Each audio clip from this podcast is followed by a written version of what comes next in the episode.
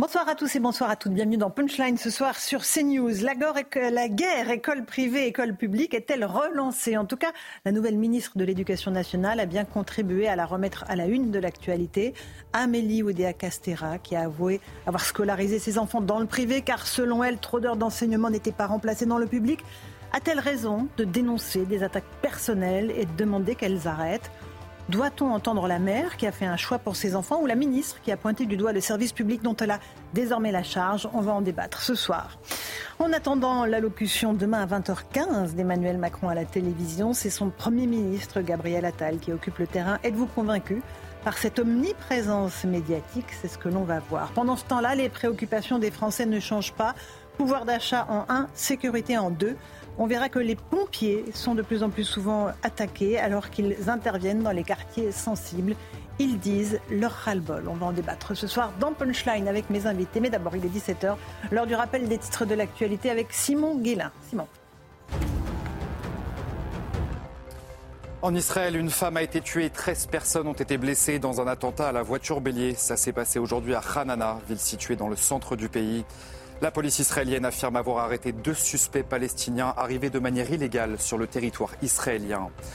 Une semaine après sa chute, lors de la deuxième étape du Qatar, le motard espagnol Carl Falcon est décédé aujourd'hui à l'âge de 45 ans. L'équipe médicale a confirmé que les lésions neurologiques causées par l'arrêt cardio-respiratoire étaient irréversibles. Et puis la justice française est prête pour les Jeux Olympiques 2024. C'est ce qu'assure aujourd'hui le garde des Sceaux Éric Dupont-Moretti. Violence, vol à la tire ou arnaque au faux la justice est prête face à ceux qui voudraient gâcher la fête. 122 postes de magistrats et 294 postes de greffiers qui étaient vacants jusqu'à présent sont désormais pourvus dans les juridictions concernées. Merci beaucoup Simon Guillain. Ah, les JO, on commence déjà beaucoup à en parler. On est à six mois de l'événement. Je pense qu'on va nous tympaniser. Oui, Nathan Deverchamp, vous êtes au bout de votre vie. Bonjour Nathan, bonsoir. Bonjour Écrivain, auteur de Pensée contre soi-même chez Adam Michel. Pensez contre vous-même. Aimez les Jeux Olympiques, mon cher Nathan. Eric Revel est là. Bonsoir, éditorialiste économique Valeurs Actuelles. Rachel Kahn, essayiste et juriste. Bonsoir Rachel. Bonsoir. Et Louis Dragnel, chef du Bonsoir Laurence. Et je, je tiens à témoigner, euh, Nathan euh, pense régulièrement contre lui-même. C'est-à-dire En faisant quoi exactement Parce qu'il est, il est capable d'accorder un bon point à quelqu'un avec lequel il n'est pas d'accord. Par exemple, vous Par exemple, mais à d'autres personnes. Et non, et je trouve que c'est assez rare dans le débat public d'avoir euh, des personnes qui accordent un bon point comme ça avec bah, quelqu'un. c'est un exprès éclairé. Bah, c'est vrai que, bah, merci. Donc je le salue. J'essaye d'échapper au dogmatisme. Je viens pas pour défendre, pour être le militant de mes, de mes idées euh, quelconques. Et si je reconnais que vous avez raison ou que quelqu'un d'autre, j'adore vraiment. Avec plaisir. Ah bon, écoutez. Mais il dit ça pour que je lui donne raison. Mais bien sûr, vous ne le connaissez pas bien. On n'a pas le droit de faire des compliments. Rachel, vous les jeux, évidemment, vous, vous êtes. Euh, non, mais j'emmènerai Nathan Dever à faire 30 minutes de sport par jour. Ah, pendant cette année. Volontiers. Ah, voilà. Plaisir. Bon. Alors, on va parler un peu de la ministre à la fois des Jeux Olympiques et de l'Éducation nationale, parce que c'est ça aussi la nouveauté de ce nouveau gouvernement Gabriel Attal, c'est qu'Amélie Oudéa-Castera n'a pas seulement les sports, les JO, mais aussi l'Éducation nationale. Comme vous le savez, euh, elle est dans une posture compliquée après avoir euh, pointé du doigt euh, pour des raisons personnelles le service public. Ce matin encore, elle dénonçait des attaques personnelles. Est-ce qu'il faut qu'elle s'arrête ces attaques personnelles puisqu'elle porte sur ses enfants, sa vie privé. On va en débattre dans un instant. On fait juste le point avec ce sujet de Mathieu Devez. Accusée d'avoir menti sur la scolarisation de ses enfants, Amélie Oudéa-Castera demande la fin des attaques personnelles. Je pense qu'il faut clore ce chapitre-là des attaques personnelles et de la vie personnelle. Jamais mon mari et moi n'avons priorisé autre chose que le bien-être de notre enfant. Moi, je crois en l'école de la République. Je crois en l'école publique. Je crois qu'il faut tous que nous ayons beaucoup d'ambition pour elle. À l'origine de la polémique, les explications de la ministre de l'Éducation sur la scolarisation de l'un de ses enfants dans un établissement privé parisien. Vincent qui a commencé, euh, comme sa maman, à l'école publique, à l'école littrée. Et puis la frustration de ses parents, mon mari et moi, qui avons vu euh, des paquets d'heures qui n'étaient pas euh, sérieusement remplacés. Des propos qui ont provoqué un tollé au sein de la communauté éducative. Sophie Vénétité est secrétaire générale du SNES-FSU. Elle demande des excuses publiques. La profession euh, s'était sentie euh, blessée, humiliée euh, par, par ces propos, par finalement une forme de remise en cause du service public d'éducation. C'est une affaire de vision de l'école et de l'école publique. Donc nous ne sommes pas là pour critiquer la personne, c'est pas notre rôle. Nous sommes là pour échanger avec une ministre. Une ministre de l'Éducation dont la version a été démentie dans la presse par une ancienne institutrice de son fils. Le député insoumis Manuel Bompard évoque lui un mensonge qui disqualifie Amélie Oudéa-Castera. Vous trouvez normal désormais que les ministres, ceux qui nous gouvernent, ceux dont on attend qu'ils aient quand même une crédibilité, quand ils prennent la parole, vous trouvez ça normal qu'ils puissent mentir comme ça sur une situation personnelle? D'autres membres de l'opposition ont même appelé à la démission de la ministre. Une polémique qui contrarie les plans de l'exécutif, moins d'une semaine après un remaniement censé lui donner un nouveau souffle. Alors, doit-on entendre Amélie Oudéa-Castera, Rachel Kahn, quand elle demande que l'on arrête les attaques personnelles? Ou est-ce que quand même, elle doit prendre conscience qu'elle est ministre de l'Éducation nationale et donc de tous les types d'enseignement, que ce soit privé ou public? Moi, ce qui me dérange dans, cette polémique, c'est qu'elle raconte l'histoire de notre temps. C'est-à-dire que tout est fait à chaque fois. De toute façon, quand on cherche, on trouve. Là, il y a un os à ronger. Mm. Donc, on veut disqualifier humilier cette femme, cette mère de famille, et alors de surcroît, de surcroît évidemment, cette ministre. Et ce qui me dérange, c'est qu'on ne la laisse pas travailler. En fait, il y a plein de problèmes aujourd'hui à l'école, on l'a vu. Et on a eu Dominique Bernard et on a vu euh, cet élève qui a voulu se suicider devant un professeur la semaine dernière dans sa classe. Euh, on a euh, cette question d'antisémitisme à l'école. Enfin, il y a pléthore de, questions et de problématiques et on ne la laisse pas travailler. Et on a un flot de, messages sur les réseaux sociaux et c'est encore la meute qui s'exprime pour moi. D'accord. Et donc ça, c'est évidemment ce qui vous gêne et aussi le fait que ce soit une femme et qu'évidemment les lynchages en place publique de femmes. Exactement. Comme par hasard, la première. Des fouloirs de première. Eh ben voilà. Mmh. Comme par hasard la première, c'est une femme qui est au front. Et en plus, euh, on questionne aussi son rôle de mère. Oui, et donc c'est pour ça que ça l'atteint euh, évidemment, profondément. Euh, qui n'est pas d'accord avec ça? Peut-être. Eric, bah, je, sens que Nathan, vous êtes d'accord avec Rachel, donc je vais peut-être voir avec Eric. Non, mais globalement, bon, ça, tourne un peu à la chasse à l'homme ou à la chasse à la femme maintenant, cette affaire, pardon. Elle bah, aller, chercher son l'institutrice de son fils. Bon, alors. Effectivement, je trouve ça assez désagréable. Elle est commis des maladresses en répondant, c'est indéniable. Quand vous dites, il manque des profs devant les élèves et mon fils, c'est pour ça qu'on l'a mis dans cette école privée. Alors bon, après, évidemment, vous vous ouvrez la possibilité de vérifier vos dires. Vous êtes ministre de l'Éducation. Après, euh, on s'est soucié uniquement du bien-être, ça, de nos enfants. donc ça, sous-entend que, le mal public, bon, donc tout ça. Mais vous savez, quand vous êtes comme un, lapin pris dans un phare, je pense que vous perdez euh, ministre ou pas. Euh, voilà, elle n'a pas le cuir assez épais. Ça fait pas longtemps qu'elle fait de la politique. Elle n'a pas le blindage suffisant. Elle a peut-être pas le niveau de communication suffisant. Donc elle donne l'impression d'être un lapin pris dans un phare. Et franchement, deux phares plutôt. Deux phares. Oui. en général, il y en a deux, mais ça peut être une mobilette. Pris dans un phare. Une, paire de phares. non, enfin, on dit, je crois que l'expression, c'est un lapin. Dans les phares, dans les phares. Mais, bon. vous voyez, c'est ça qui me gêne le plus. C'est-à-dire qu'on voit que cette femme est en train de s'effondrer un peu sur elle-même. Je suis d'accord. Euh, matin, et, et, ça continue, et ça continue. Bon, hmm. donc oui, je pense que là, peut-être qu'elle a clos le chapitre. On verra ce que le président de la République dit demain. Hein, mais, euh, je suis pas sûr qu'elle l'ait voilà, Est-ce qu'elle peut rester dans ces conditions Je ne sais pas. D'abord, les attaques personnelles, euh, c'est mm. toujours à condamner en politique. En effet, euh, là, il y en a eu qui la visaient, euh, en tant que femme aussi, et puis ça concerne ses enfants. J'imagine que c'est très difficile à vivre. Mais j'aimerais, j'aime beaucoup les films de Pierre Richard. J'aimerais faire l'éloge ah de la maladresse en politique. D'accord. J'aime bien. Le grand blond, par exemple? Ah, le grand blond, le distrait, enfin tout, c'est formidable. Je ne sais rien, mais je dirais tout. Enfin, c'est, c'est la maladresse. Et ça, c'est la, maxime de tous les politiques. Hein. Je bien ne sais rien, mais je, ne, dirais tout. Et pas que des politiques. Et pas que des politiques, journalistes aussi. mais euh, la maladresse, ça a du charme. Parce que c'est le moment où un politique sort des éléments de langage. Mm. Il y a un micro devant vous, vous savez qu'il y a un piège, qu'il y a une polémique dans laquelle il ne faut pas tomber. Vous dites ah je vais mettre, je vais vous parler sincèrement, et vous voyez Gabriel Attal à côté qui fait des gros yeux et vous faites une, catastrophe. En l'occurrence, la maladresse de Amélie ou Dega Castera était très intéressante. Parce que euh, j'ai vu que Libération a contesté sa version des faits. À la limite, imaginons que ce soit faux, qu'elle ait dit quelque chose de faux.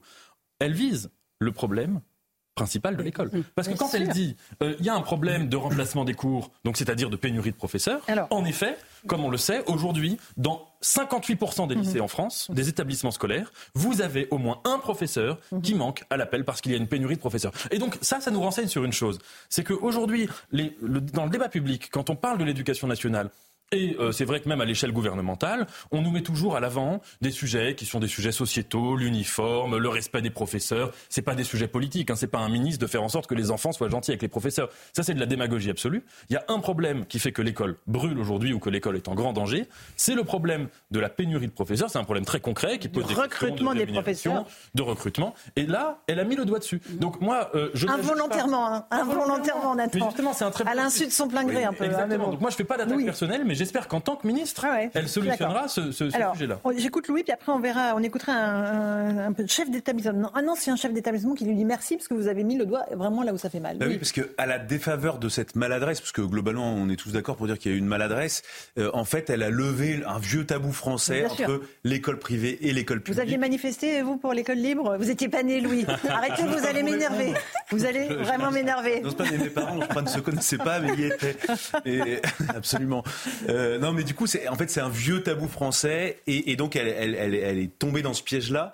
Euh, parce qu'elle a voulu répondre et je pense qu'en plus elle aurait dû aller au bout de sa réponse, euh, la ministre. C'est-à-dire que en fait moi quand je l'ai écoutée en direct, je me suis dit bah tiens c'est intéressant, euh, c'est assez surprenant une ministre qui assume de cette manière-là. Mais en fait pourquoi est-ce que principalement les parents mettent leurs enfants dans des écoles privées plutôt que publiques? Alors il y en a pas tant que ça, il y a que 17% des élèves qui sont scolarisés dans le privé en France. Je sais bien Laurence. L'immense majorité sont dans le public et tant mieux. On entend quand même beaucoup autour de nous des gens qui avaient leurs enfants dans l'école publique et qui disent maintenant c'en est trop, on en a marre, on veut les mettre dans le privé mm. pour plein de raisons.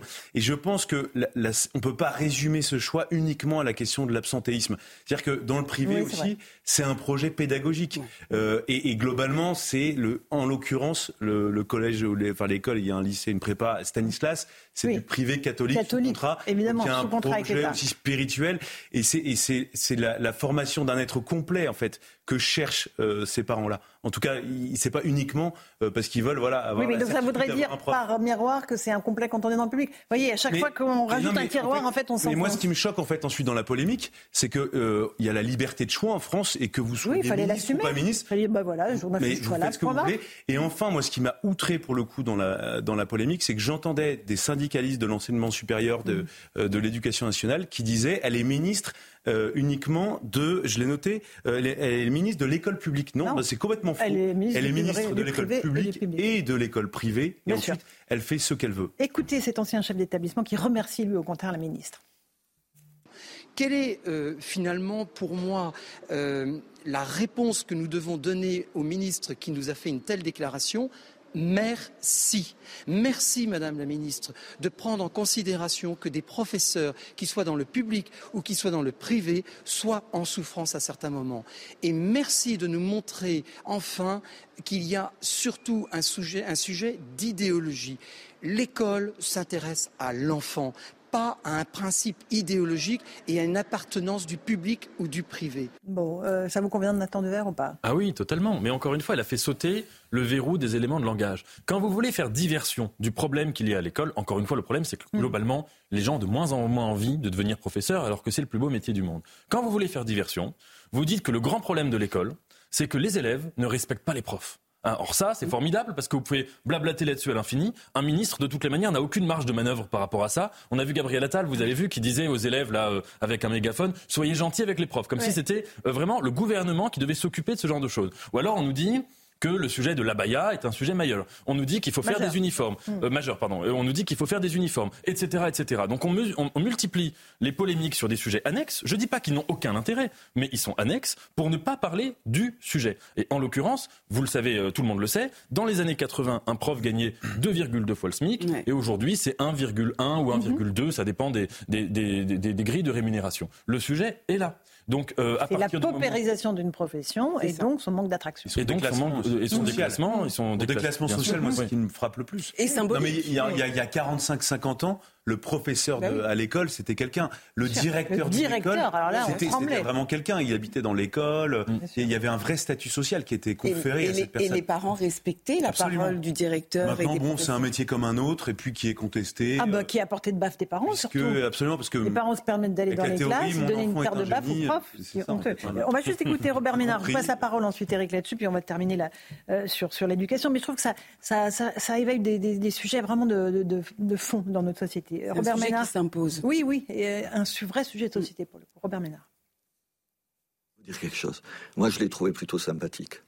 Elles disent ce que tout le monde pense. Écoutez, j'ai vu, je lisais ça, je sais pas quel journal hier, peu importe, il y a un Français sur deux qui, s'ils le pouvaient, mettraient leurs enfants dans les écoles privées. Alors je veux dire, ça parle à tout le monde. Ils le font pas parce qu'ils n'ont pas l'argent. Attendez, moi, je ne vais pas la critiquer. Euh, à ma fille a été à Stan. Mes enfants, les enfants d'Emmanuel, dans le public, et ma fille dans, le, dans le privé. Honnêtement, je. Elle aurait pu ajouter, mais on va s'atteler à faire en sorte que. Non, Je dis qu'elle était sympathique. Elle dit une grosse connerie quand même. Quand tu es ministre, elle a oublié deux minutes qu'elle était ministre. Deux petites elle va, elle va, je sais pas, d'après moi, elle va pas recommencer trois fois sur ce registre-là. Parce que tu peux pas. Là, elle tire une balle dans son propre camp dans son propre camp, ça c'est sûr. Bah et sous les yeux d'un ministre, euh, Gabriel Attal. Le, euh, le summum de la maladresse, pardonnez-moi, quand, vous dites, et c'est vrai, il manque des profs. Mais en fait, c'est le bilan de vos prédécesseurs que vous jugez négativement. Je suis d'accord. Ces prédécesseurs, c'est justement l'homme qui était à côté de lui, c'est-à-dire Attal, mhm. c'est M. Papendai, c'est M. Blanquer, etc. Donc c'est toute la politique de l'éducation nationale de Macron depuis qu'il est là. C'est ça qui est terrifiant. Et puis peut-être que l'erreur qu'elle a commise, c'est d'avoir une sorte de d'enseignement euh, privé honteux. C'est-à-dire qu'elle aurait pu dire, bah, par choix euh, euh, confessionnel, tiens, par exemple. Vous voyez, l'argument aussi qu'elle utilise de dire, ben moi j'habite la rue là où il y a euh, Stan, donc c'est normal que. Voilà. vous voyez, tout ça, tout ça est quand même, tout ça est quand même un peu. Vaut mieux assumer les choses, c'est Mais ce que je ne comprends pas. Vous, vous assumez, Louis. Ben moi, moi j'assume totalement. non, c'est plus que vous assumez la réponse. Ce que je ne comprends pas. Oui, Eric, allez-y. Vous, vous faites un casting. Vous dites, tiens, on va, puisque les Français veulent un gouvernement resserré. On prend une, une ministre et prend la ministre qui va être Première chose, on regarde où sont scolarisés ses enfants. Mais, vous, je suis d'accord. Oui, vous regardez, est-ce, est que vous n'avez pas des sujets, madame, qui, sur lesquels mais quel était le problème? Mais non, mais bah, préparer une réponse pour éviter. Ah, préparer une réponse. Ah oui, oui. Non, mais ça ne l'aurait pas disqualifié. Mais non, mais pas du tout. ministre. Mais pour éviter qu'elle se prenne les pieds dans le tapis, vous travaillez en amont la communication si vous voulez en faire. Mais vous la laissez pas. Ça donnait ça donnait l'impression d'une forme de préparation. Mais avec un petit freestyle sur la fin. En fait, il manquait la fin. Peut-être que si. fin une phrase, voilà. Peut-être que si on a un prof de français, on pourrait lui demander de donner quelques cours à un autre ah ministre que nous avons découvert, le nouveau ministre des Affaires étrangères de la France, Stéphane Séjourné. Écoutez-le, il était à Kiev et on va. Vous allez noter quelques petites fautes de français. C'est à répétition. Le problème, si c'était une fois, c'est que c'est plusieurs fois. Écoutez juste lesquelles. Donc, en dépit des multiplications des crises, l'Ukraine est et restera la priorité de la France. C'est un message important que nous euh, vous délivrons. C'est en Ukraine que se joue aujourd'hui la défense des principes fondamentaux du droit international des valeurs de l'Europe, mais aussi euh, des intérêts de la sécurité également des Français. Bientôt euh, et depuis maintenant deux ans, la Russie persiste dans sa guerre d'agression. Cette guerre d'agression a de lourds impacts au-delà de, l'Europe. Nous en voyons d'ailleurs les conséquences un peu partout dans le monde, Monsieur le Ministre, notamment euh, pour les pays les plus pauvres, qu'il s'agisse de l'augmentation des prix de l'énergie ou encore l'aggravation de la question de la sécurité alimentaire. Alors Louis, non, mais faites pas cette tête. Pendant, pendant qu'on diffusait le sonore, euh, vous étiez un tout petit peu plus circonspect, mon cher. Non, c'est bah, fondamental, oui. oui. Écoutez, je vois surtout un ministre là qui, est, euh, qui a l'air assez stressé. Bon, ne tirons pas sur l'ambulance. Non, soyons, soyons élégants. Attendons de voir ce mais attendons de voir ce qu'il va donner euh, au ministère en plus, Rachel, c'est sa première journée. moi, Stéphane Séjourné, j'ai eu l'occasion de, de travailler avec lui. Mhm. C'était mon collègue, c'était sa première journée. Je pense qu'effectivement, il y a aussi une charge, un poids. Et on ne va pas se mettre à faire maître Capello aujourd'hui. Il va, il va avoir ah, des résultats, j'en suis certaine. Bon, ok. Oui, alors Juste, je euh, sens Eric non, même beaucoup non, moins tolérant. quand même. Euh, ok, très bien. Bon, mais il lit, il lit un discours. Alors deux choses l'une. ou il sait pas lire, ou il sait pas lire, ou le discours qu'on lui a écrit est truffé de Des principes fondamentaux. Donc je poserai une double question à celui qui a écrit le discours et au ministre. Où avez-vous été enseigné? Dans l'école publique ou dans l'école privée? Ah, Pas mal, pas mal. Et on retombe sur nos pieds. Allez, on avance. Euh, j'aimerais qu'on s'intéresse à la méthode Attal, parce qu'il a été omniprésent sur le terrain, c'est ce que je disais tout à l'heure. Est-ce que ça vous convainc ou pas, euh, chers amis téléspectateurs? On va voir. Euh, on va d'abord faire un petit bilan de ce qu'il a fait avec Yael Benamou, et je vous passe la parole. Bonjour monsieur. Comment allez-vous bah, Ça va et vous Déambulant dans le marché de Caen, Gabriel Attal est allé à la rencontre de ses soutiens et de ses opposants. Une méthode qui se démarque de ses prédécesseurs. Il souhaite être dans l'action et n'esquive pas les bains de foule. Au contraire, le style Attal, c'est d'être proche des Français, comme ici, auprès d'une sinistrée du Pas-de-Calais. Je voulais revoir mes clients, je voulais être sûr qu'on n'oublie pas, parce qu'après on se dit euh, deux mois sans travailler, Les gens sont partis ailleurs. Et personne ne va vous oublier. Je sais à quel point euh, vous avez une importance absolument majeure pour euh, un village, pour un territoire. Il n'a pas non plus évité la polémique récente avec la nouvelle ministre Amélie Oudéa-Castera. À la demande de Matignon, il s'est exprimé sur le sujet. La ministre euh, s'est exprimée en transparence sur les choix qui ont été les siens dans sa famille et sur euh, sa vie. Pour ce qui est de la question des absences euh, non remplacées, là je trouve aussi qu'il y a beaucoup d'hypocrisie chez certains commentateurs ou chez certains politiques. Tout au long de la semaine, il est interpellé par de nombreux Français sur des sujets très variés. Il y en a beaucoup qui ont beaucoup d'attentes, qui doutent, qui parfois sont en colère, qui m'ont interpellé, mais c'est aussi pour ça qu'on se déplace. Je, ne veux pas aller à la rencontre que de personnes qui sont euh, totalement d'accord ou totalement contentes de ce qu'on fait, sinon ça sert à rien. Le prochain objectif de Gabriel Attal, son discours de politique générale, prévu dans une dizaine de jours. Voilà pour la méthode Attal. Avant ce discours de politique générale, il y aura euh, la grande allocution, l'adresse à la nation du président Macron. Euh, Est-ce que c'est pas un peu antinomique, Louis? Pourquoi il n'attend pas que son Premier ministre ait fait son discours avant de prendre la parole? C'est un peu comme ça que la tradition de la cinquième s'était un peu Alors déroulée déjà, le président de la République prenait moins la parole par le passé. Pas Ce pas des grands shows. Là, c'est le Macron show quand même demain soir. Vous y Euh, serez, Louis? Alors, euh, mon équipe sera très présente et moi, je serai présent ici voilà, pour euh, Vous avez raison. préparer la matinale du lendemain. Bref. On, Euh, on vivra tout ça en direct sur CNews, évidemment. Absolument. Euh, mais je ne sais pas s'il grille la priorité à, à Gabriel Attal. Euh, en, en tout cas, ce qu'on sait, c'est que Emmanuel Macron veut imposer une grille de lecture. En gros, il veut effacer euh, tout ce qui s'est passé avec Elisabeth Borne. Et le message qu'il va essayer de faire passer, mon quinquennat commence maintenant, on oublie tout et on repart à zéro. Rachel, sur la méthode Attal à la fois et sur le fait qu'Emmanuel Macron parle avant lui. Sur la méthode Attal, je trouve que c'est intéressant parce que euh, en politique, on- a besoin de, de, quatre- de cinq éléments, je pense. Évidemment, le pouvoir, l'incarnation, la hauteur de vue, tenir sur la longueur et l'énergie. Et là, je trouve que dans la relation, il se passe quelque chose sur le, sur le terrain. Voilà. Bon, ok. Eric Euh, Ouh là là. oui, pour moi, c'est un petit côté pour les plus anciens, Roger Lanzac, piste aux étoiles, vous voyez, c'est-à-dire que le Premier ministre est sur le terrain, bon, très bien. Tous les jours. Euh, mais comme vous l'avez rappelé tout à l'heure, quelles sont les priorités des Français? Le pouvoir Ah, d'achat. Monsieur le Premier ministre, qu'est-ce que vous faites pour le pouvoir d'achat? immigration, Vous augmentez juste de 10% la taxe sur la facture d'électricité Alors ça, c'est quand en fait? Ça va tomber euh, quand bah, ça? Bruno Le Maire l'a Début confirmé. février, oui, c'est ça? Oui, oui, oui. Alors il avait dit ça n'augmentera pas plus de 10%. Mais Très bien, mais quand vous dites en même temps, pardonnez-moi, vous dites en même temps, on va baisser, on s'y engage toujours, les impôts des classes moyennes de 2 milliards d'euros. Mais pardonnez-moi, une taxe, c'est quand même une forme d'impôt. Donc comment expliquer aux Français qu'on va tenir la promesse du président de la République et en même temps, on leur colle 10% de plus? Et puis je m'étais trompé. En fait, euh, Gabriel Attal n'est pas le Premier ministre des diagnostics, c'est le Premier ministre des priorités. C'est-à-dire qu'à chaque déplacement, Ah, il y a une priorité. Ah oui, j'ai vu que ça vous énerve, ça. Mais oui, ça m'énerve, mais- pour une raison très À simple. la fin, il y a trop de. Mais Bah tout oui. est prioritaire. Alors ça veut dire que le pays est dans un état désastreux. Là aussi, il tire un bilan de ce qui s'est passé depuis des années assez désastreux, pardonnez-moi. Mais à force d'avoir trop de priorités, il n'y a plus de priorité. Regardez le pataquès sur les 32 milliards supplémentaires, a-t-il dit. Non, pas du tout. C'est quelque chose qui est déjà budgété dans les budgets 2024, 2025 jusqu'à 2027. Bon, c'est pas 32 milliards d'euros euh, supplémentaires. Euh, on a un déficit exponentiel. Enfin, ça ne va pas très fort. Et le pauvre Bruno Le Maire qui a vu son portefeuille euh, élargi et qui dit maintenant, et j'adore l'énergie, j'adore parler des questions d'énergie, mais comment il va faire 15 mi- 12 à 15 milliards d'euros d'économie, qui va baisser les, il, il va devoir baisser les impôts de 2 milliards. Enfin, tout ça, quand même, pardonnez-moi, mais il va falloir que ce gouvernement et que ce Premier ministre talentueux passe à l'action. Sinon, ça va faire... Une seule priorité. Nathan Devers. Euh, Quelqu'un avec qui je parlais tout à l'heure m'avait dit une chose que j'ai trouvé que très juste. Je ne sais pas si ça a déjà été dit, mais en fait que euh, Gérald Darmanin a voulu reprendre la méthode Sarkozy à Beauvau, mais que celui qui a repris cette méthode-là, c'est Gabriel Attal. Et qu'en fait, il est l'héritier, il a été à l'éducation nationale, et là, à Matignon, il l'est, euh, de la méthode Sarkozy avant euh, 2007.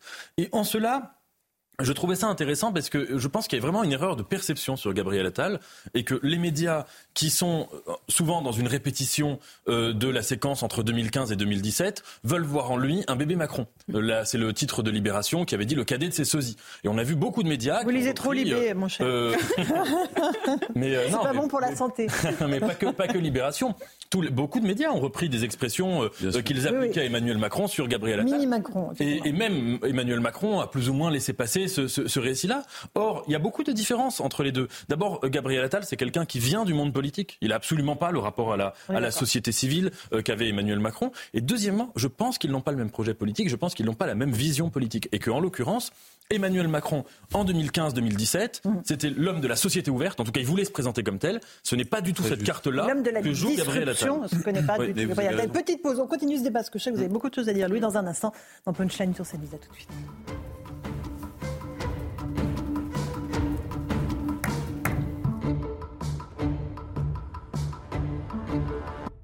17h30, on se retrouve en direct dans Punchline sur CNews. Le rappel des titres de l'actualité avec Simon Guillain. Simon. Après l'île de la Réunion, l'île Maurice subit de plein fouet le passage du cyclone Bellal. Voitures emportées par les eaux, bâtiments, in- bâtiments inondés. Les premiers dégâts, vous le voyez à l'antenne, sont déjà très importants. Dans la capitale à Port-Louis, de puissantes vagues balayent le front de mer. Il y aura bien une hausse du prix de l'électricité le mois prochain. Aujourd'hui, Bruno Le Maire a laissé entendre qu'il n'y aurait pas de gel sur le tarif réglementé de l'électricité. Le ministre de l'économie a réaffirmé que cette augmentation ne dépasserait pas les 10%. Et puis un navire touché par un missile au large du Yémen, indique cet après-midi l'agence de sécurité maritime britannique, précisant que l'incident s'était produit au sud-est de la ville d'Aden. Aucune information sur l'origine et l'appartenance du navire n'a pour le moment été communiquée. Laurence. Simon Guillain. Éric Revel, quand même, je reviens là sur l'annonce de Bruno Le Maire. Ils nous, prennent pour des jambons, quand même. C'est ce que je. Non, mais ils nous prennent pour des Je jambons. pas dit aussi Ils nous ont dit combien que de temps que à le prix de l'électricité serait gelé, qu'il n'y aurait pas de. Et là, bim, 10% de plus sur la facture de février? Oui. Oui, oui, c'est ce, qui a été- ce qui a été hallucinant. annoncé. Et, et- et- et attention, euh, il ne s'agit pas. euh, L'implication n'est pas directe, parce qu'en fait, le prix de l'énergie baisse en ce moment Mhm. à la production.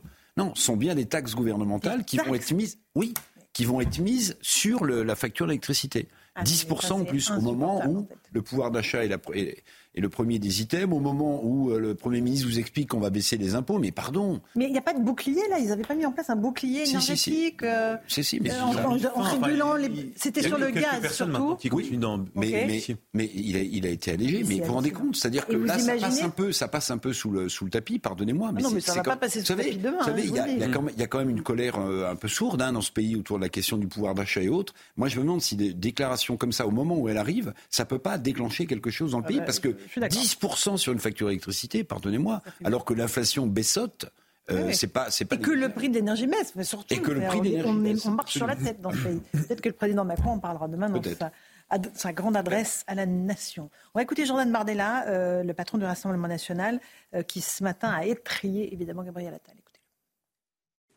un remaniement cosmétique qui fait office de lifting politique avec la nomination de Gabriel Attal comme Premier ministre. Celui qui quitte l'éducation nationale après seulement cinq mois d'annonces et d'agitation en pleine crise de l'école, il restera donc comme le ministre qui commence un travail sans jamais le finir.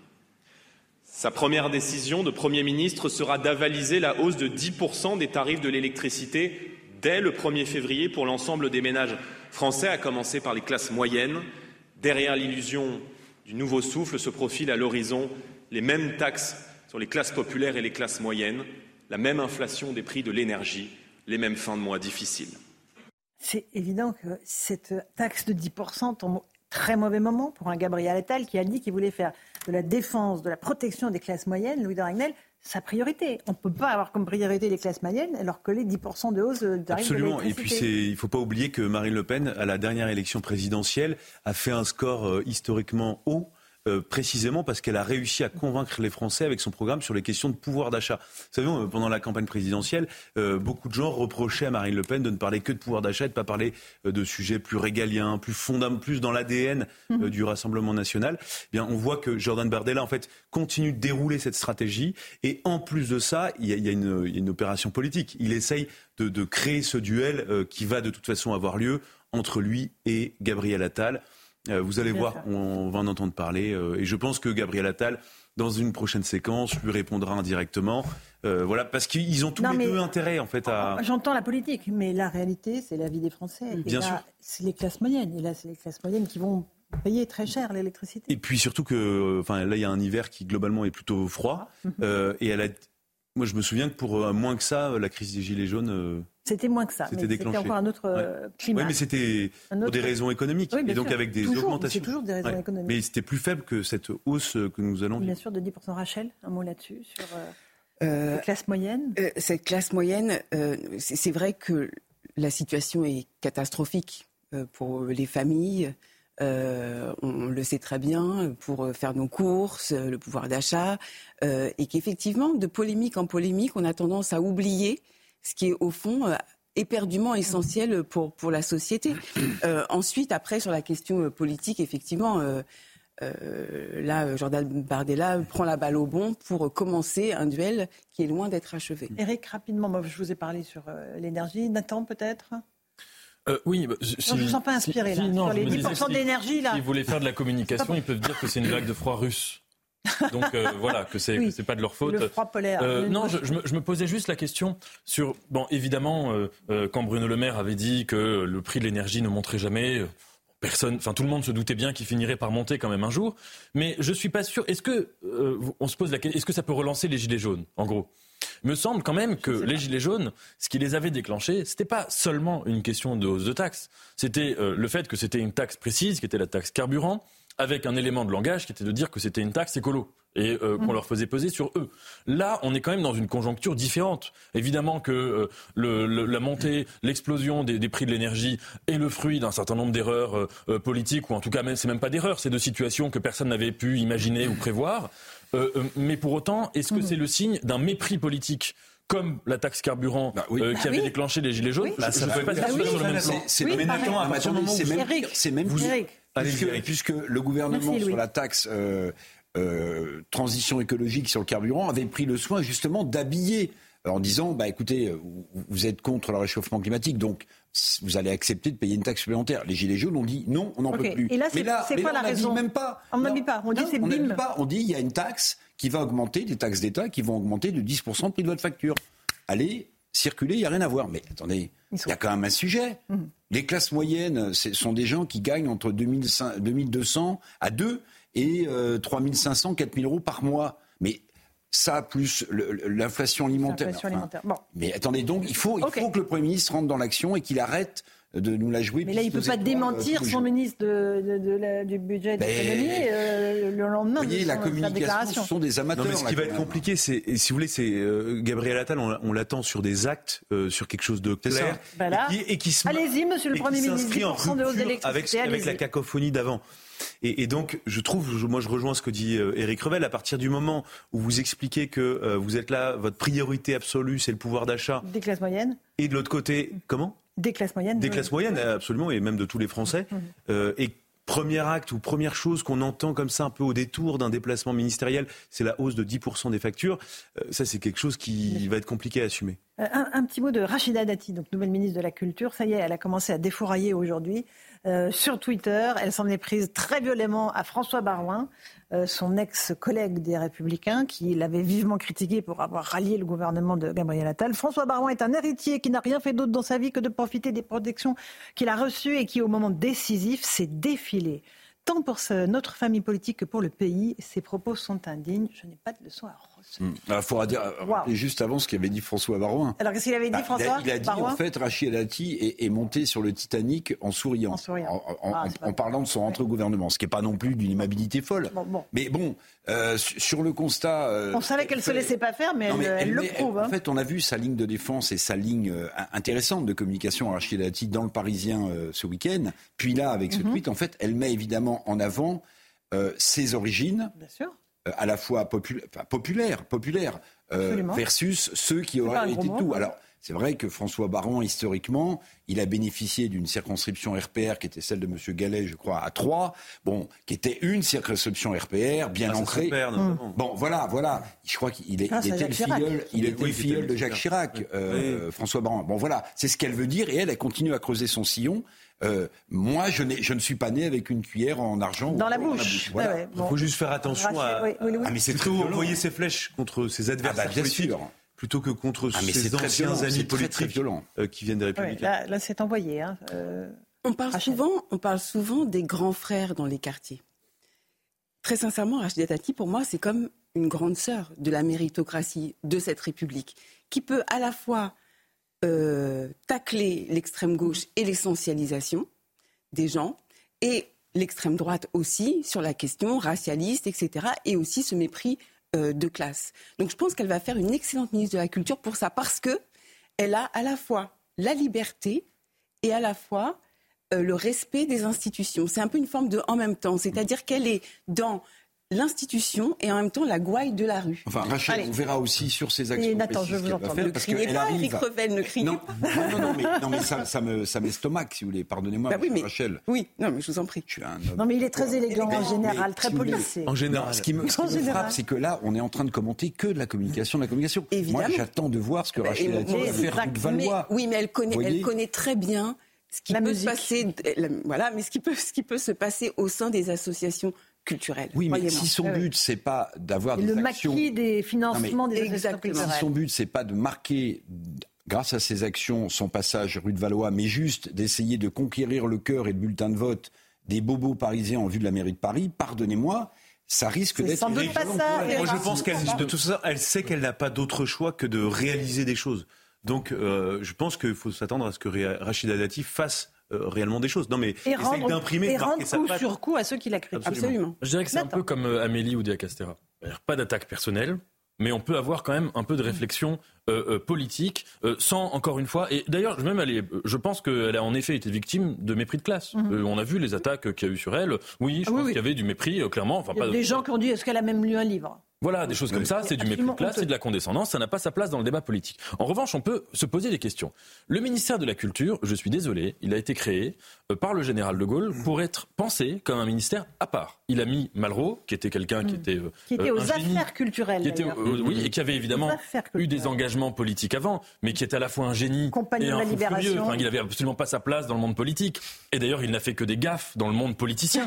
et le général de Gaulle l'a mis précisément pour ça. Parce qu'il se disait, il y a un ministère où il ne faut pas qu'il y ait des plumes, où il ne faut pas qu'il y ait des éléments de langage, qu'il y ait des communicants, qu'il y ait des gens qui viennent faire voilà, de la politique politicienne, mais je veux des visionnaires, quitte à ce qu'ils soient un peu la tête en l'air et à ce qu'ils ne soient pas euh, les, pieds euh, sur terre. Et aujourd'hui, et, et c'est pas spécifiquement Rachida Dati que je vise. Regardez quand il y a eu Franck Riester à la culture, Franck Riester, qui a eu 1000 euh, postes politiques avant dans 1000 autres domaines, 1000 postes politiques après dans 1000 autres domaines, alors que lui soit cultivé, qu'il ait un rapport personnel à la culture, j'en doute pas, mais peut-être, j'en sais rien, je le connais pas. Mais en tout cas, je ne suis pas sûr que le ministère de la Culture gagne à devenir un ministère politique et technocratique. On, en- on aura l'occasion d'en reparler tout à l'heure dans, dans la deuxième heure. J'aimerais qu'on s'intéresse maintenant euh, à un- une des grandes préoccupations des Français, la sécurité. Je vous le disais, avec euh, ces pompiers qui sont agressés en permanence, mais de plus en plus violemment dans certains quartiers sensibles, notamment à Mantes-la-Jolie. On va regarder ce sujet euh, qui vraiment est impressionnant. Les gars, wesh. C'est. Sur le corps d'un mec. Des pompiers à la poursuite de leurs agresseurs. C'est la scène dont ont été témoins les habitants du Val-Fouré à Mantes-la-Jolie dans les Yvelines. Tout commence alors qu'un premier véhicule de pompiers intervient sur un incendie lorsqu'il reçoit une pluie de projectiles par des assaillants. Un deuxième camion de sapeurs-pompiers décide alors de lui venir en aide. Ils n'ont pas hésité pour protéger leurs collègues. Ils sont sortis du véhicule et ils ont coursé les jeunes pour les éloigner. On est vraiment dans une euh, action euh, de protection des collègues. Et moi, je me félicite quand même du sang-froid euh, de, de- de ces pompiers. Cette agression est loin d'être un cas isolé. Effectivement, c'est un ras-le-bol général. hein. Quand vous pensez que euh, plus de, de, de 1000 interventions, euh, euh, interventions euh, sont concernées euh, sur, sur l'année, ça correspond à plus de trois euh, violences envers les sapeurs-pompiers euh, tous les jours. Donc c'est inadmissible, il y en a marre. Quoi. Selon l'Observatoire national des violences envers les sapeurs-pompiers, 38% d'entre elles sont des agressions physiques. C'est hallucinant quand même ce qu'on vient de voir. Là, euh, c'est des pompiers qui se font euh, agresser, qui, qui courent après ceux qui les, qui les agressent, Louis Ragnel. Vous savez qu'à Paris, notamment, il y a des, de plus en plus d'entraînements des pompiers avec la police. Euh, non mais c'est Pour se protéger, pour- se protéger. Et même euh, maintenant, les pompiers ont des équipements de protection non pas contre le feu, euh, mais contre euh, les jets de projectiles. Et même parfois, il y a des, on a déjà vu des pompiers avec des gilets pare-balles. Euh, donc c'est là où c'est le monde à l'envers, c'est que ce sont des gens qui sont là exclusivement pour soigner, protéger, euh, transporter à l'hôpital, prendre soin de tous de manière euh, totalement indistincte. et ce sont eux euh, qu'on prend pour cible. C'est- c'est c'est complètement absurde, d'autant plus que euh, parfois, euh, ce sont entre guillemets les seuls services publics qui continuent de venir Dans ces endroits dans ces quartiers-là Où il y a plus pour personne qui vient. prendre en charge quelqu'un qui s'est pris une balle dans la jambe, pour prendre en charge quelqu'un qui a été blessé dans le cadre de Mhm. règlement de compte. Donc c'est même dans l'intérêt euh, des caïds, euh, de ceux qui s'en prennent aux pompiers, c'est total, enfin c'est c'est à la fois amoral totalement évidemment. Bien sûr. mais incompréhensible. Rachel, c'est là qu'on voit que notre pays va mal. Ouais. Parce que quand on s'en prend aux pompiers, comme quand on s'en prend aux médecins, aux infirmiers, là, c'est que le tissu social, il craque. En fait, il n'y a plus rien qui, qui correspond au vivre ensemble. Exactement. Ce- Le, le- le symbole, en plus, les pompiers, c'est véritablement la vie. Et vivre, c'est ensemble. Et le, le- le fait qu'on ait des, des vidéos, et je suis d'accord avec vous, euh, Monsieur de Ragnel, euh, sur des, vidéos de, de pompiers qui ont été euh, euh, violentés lors de manifestations, no- notamment, Oui, oui. qui a donné, ce qui a donné ensuite des idées aux jeunes pour, pour violenter euh, ces pompiers qui sont censés euh, nous protéger, qui sont censés justement euh, nous sécuriser. Nos anges gardiens. en Ouais, oui, c'est ça. Euh, Nathan, euh, sur cette inversion totale des choses, en fait, où on attaque des pompiers qui viennent porter secours. Bah, évidemment, rien ne justifie, mais même rien n'explique qu'on s'en prenne à des pompiers. Ce que je veux dire par là, c'est qu'évidemment qu'il y a des faits de délinquance qu'on peut comprendre parce qu'il y a une rationalité économique derrière, qu'on gagne de l'argent, euh, cambriolage, ou parfois qu'ils participent aussi d'un logiciel idéologique, quand on s'en prend à la police parce qu'on estime que la police est une institution de violence, programmée pour la violence, etc. Il y a une logique, il y a une rationalité Non, mais en derrière fait, ça. là, je, Évidemment, je ça ne mets, euh, justifie pas. me met en défaut sur tout ce que vous venez de dire. Non, mais- La police n'est pas une Non, mais évidemment. violente mais- et programmée non, pour mais violence. évidemment. On est d'accord. C'est évidemment condamnable. Mais je dis, on peut Mais je le dis expliquer. pour nos amis On peut expliquer, on peut comprendre ce qui amène à faire ce genre de choses. Là, le fait d'attaquer les pompiers, il me semble que la seule explication plausible, en fait, c'est le plaisir, le plaisir du mal, le plaisir à, à faire ce genre de choses. Et d'ailleurs, on voit bien que dans les vidéos, il y a souvent du ricanement. Oui, oui, ça amuse voilà. de faire Oui, ça. Donc, euh, donc là, en effet, on a un phénomène euh, qui est, euh, qui est vraiment alarmant, d'autant que euh, les pompiers sont une institution euh, vraiment à laquelle personne ne peut euh, adresser le moindre reproche, même avec la plus grande imagination euh, du monde. Oui, vous avez dit le mot institution. Mhm. Je crois que c'est ça qui dérange en fait, en réalité. Institution et uniforme. Et uniforme. Bien sûr. Eric? Bah, c'est c'est un effondrement. Pardonnez-moi, mais ça a été dit, mais il faut le rappeler. Bon, les, sapeurs-pompiers sont des gens qui viennent pour sauver. Donc en fait, bon, l'amusement, pardonnez-moi, mais pff, non, moi je pense que c'est à la fois de la bêtise, de, de la cruauté et la remise en cause d'un système global. euh, qui est celui euh, des premiers secours, de l'autorité, de l'uniforme. En fait, c'est tout ça. Vous vous rendez compte qu'on parle, enfin, Nathan Devers parle d'amusement. Non, c'est c'est de la bêtise, c'est de la violence, c'est l'effondrement des, des repères, et c'est la République qui en réalité est en danger. Pardonnez-moi, c'est ça que ça veut dire. C'est ça que Ah, ça mais veut J'ai dire. pas dit le contraire. Bah oui, oui, Juste, non, mais vous avez parlé d'amusement, mon Bah, cher je, Nathan. je Non, mais ça constate les que amuse, ces dans les vidéos, les gens Mais- s'amusent à mais faire cela. mais- C'est oui, un- mais- c'est un constat. C'est pas. De quoi l'amusement est-il ton nom, comme disent les, les philosophes? Vous voyez, ça veut dire quoi? Enfin, si les gens s'amusent en, en- en tirant ou en balançant des, des objets sur des pompiers, ça Et gens voit idiots. même sur les images, Louis, c'est que les policiers, les pompiers, pardon, vont à- essayer d'attraper leurs assaillants parce qu'ils en ont ras-le-bol, en fait. Ils disent, on a Ah, ras-le-bol. des Regardez, on le voit, le policier. ça, mais en- c'est vraiment euh, la coupe est pleine et je pense qu'il faut, faut faire attention parce que, enfin, par principe, euh, c'est absurde de se dire que des pompiers sont obligés de se défendre eux-mêmes. Et mais des, c'est Mm. l'illustration aussi de, de ce qu'on observe de plus en plus, c'est-à-dire que maintenant, pour certaines interventions, les pompiers demandent une, ex- une escorte et une protection de la police, euh, et les policiers vont arrêter ceux qui agressent Voilà. les pompiers. Et si, si je voulais juste élargir à parce que ça concerne les pompiers, mais en fait, ça concerne, moi j'ai l'impression, euh, toute personne qui est en contact avec du public, toute personne qui représente le service public, puisque vous avez, certes, donc les pompiers, moi c'est ce qui me choque le plus, euh, mais je ne vais pas hiérarchiser, mais euh, les médecins généralistes, quand ils arrivent chez des gens, ils se font taper dessus parce que euh, ils représentent, d'ailleurs je ne sais pas trop bien pourquoi on leur tape dessus. Les général. infirmières à l'hôpital public. Euh, à la- les services d'accueil à l'hôpital public Ah, les- se font taper dessus. Ils ont des Et- et vigiles, Les urgences. une et en fait, voilà, maintenant. toute personne qui incarne une. Et c'est même pas l'autorité. En fait, non, mais Mm. un médecin, une infirmière et même des pompiers. Alors, il y a une forme d'autorité parce qu'ils en imposent, mais ils sont pas là pour exercer l'autorité. Mm-hmm. Ils sont là pour secourir, pour Oui. servir. Oui, mais et, et- et donc, je pense qu'en une fait. forme d'autorité. Oui, mais, Ah. non, mais une infirmière à l'hôpital, euh, elle d'accord. représente pas Non, mais l'autorité. ce que j'attends, c'est Et donc, c'est toute personne qui rend service. insoumise. Est-ce que s'il arrive malheur, est-ce que si un pompier excédé euh, finit par attraper un de ces types et que ça se Mais passe mal, est-ce que LFI dira les Ah, pompiers vous tuent pouvez être à peu près Est-ce que, certain. est-ce que la Bah. LFI dira euh, enfin, vous voyez, on en est là. Il faut ouais, aussi que est les, responsables politiques prennent leurs responsabilités. Ça devrait être condamné par l'ensemble de la Les irresponsables Mmh. politiques. Euh, Rachel. Non, mais c'est juste un, un mot. En fait, c'est la notion d'intérêt général qui est attaquée. Mm. Et c'est ça qui est dramatique. On parlait de vivre ensemble tout à l'heure, mais l'intérêt général, ce qui construit notamment la société, de, de préserver chaque individu, de sauver des vies, etc., est attaqué. Nathan, je vous vois plonger dans un Oui, non, une, une comparaison qu'on pourrait faire, quand il y a eu les émeutes qui ont suivi la mort de Naël, Mhm. on a vu des gens s'en prendre au bien public, euh, brûler des bibliothèques, euh, brûler des écoles, et, et encore une fois, là, on voit bien, Là où allaient leurs petits frères, leurs petites sœurs, on, on rappelle, à l'école, ou s'auto-pénalisant. Bien sûr. Et donc là, c'est un phénomène de. C'est même pas de.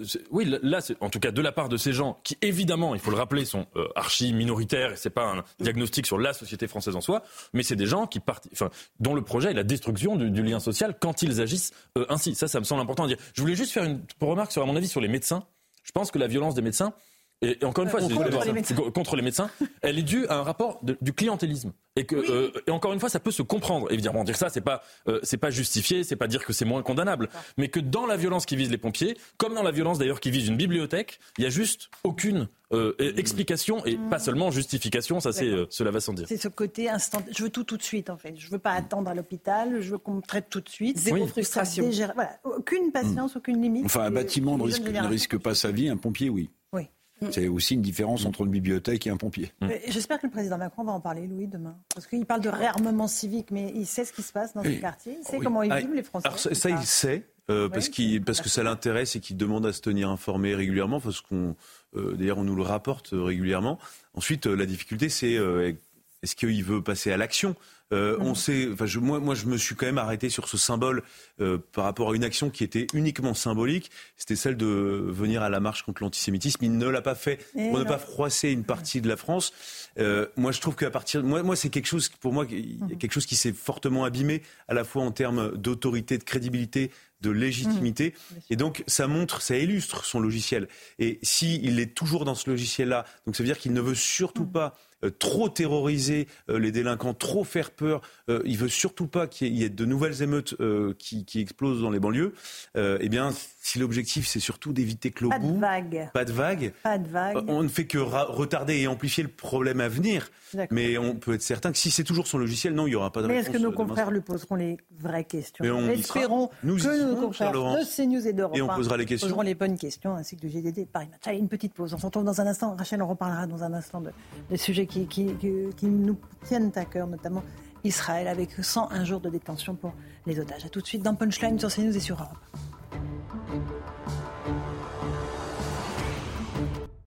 Bonsoir à tous et bonsoir à toutes. Bienvenue dans Punchline ce soir sur CNews et sur Europe 1. On dit que les médias ont la mémoire courte, qu'une actualité en chasse une autre, qu'un cyclone succède à une polémique sur une ministre en perdition ou qu'un fait divers en efface un autre.